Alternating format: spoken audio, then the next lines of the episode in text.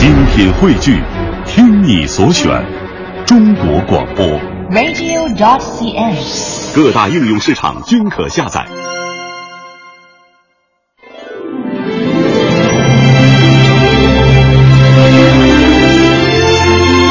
传承五千年，纵横八万里，电波中的山河岁月，谈笑间的海角天涯。人文中国与您一同感受神州大地跳动的脉搏。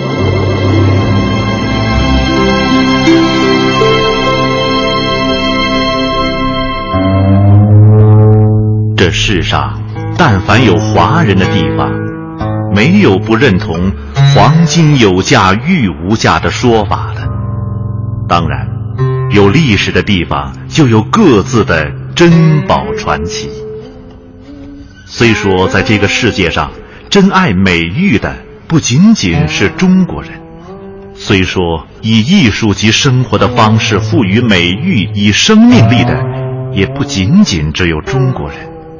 但也许只有中国能够纵横上下五千年，以美玉的命运，见证漫长文明历程中的无数传奇。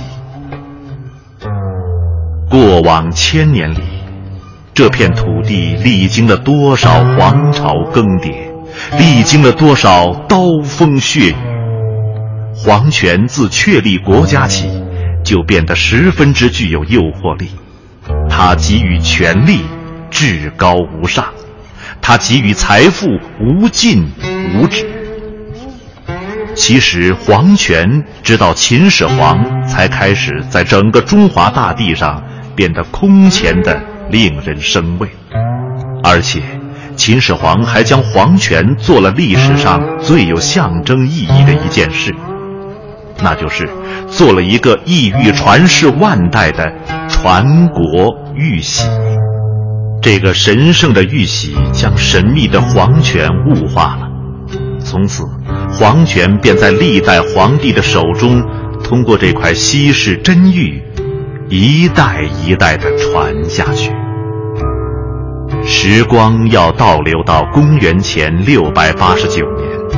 在楚族的发源地金山之上，有一天，二十岁的楚国人卞和看到凤凰栖落在山中的一块青石板上。凤凰不落无宝之地，于是卞和认定山上有宝。经仔细寻找，终于在山中发现一块玉璞。他知道这是无价之宝，就把它献给楚厉王。不想楚厉王认为不过是一块普通的山石，以欺君之罪砍掉了他的左脚。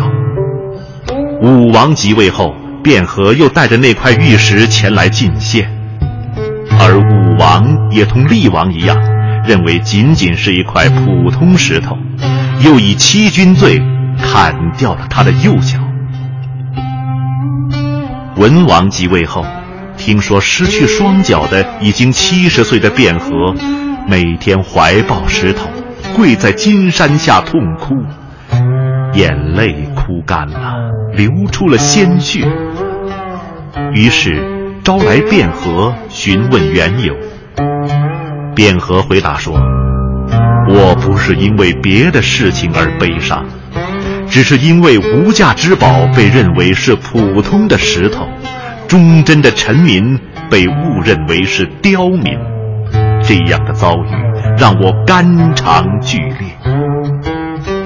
文王于是命令玉匠对卞和怀中的石头进行打磨，刚切开一角，就发现里面异光闪烁、璀璨夺目，果然是稀世珍宝。文王把它命名为和氏璧。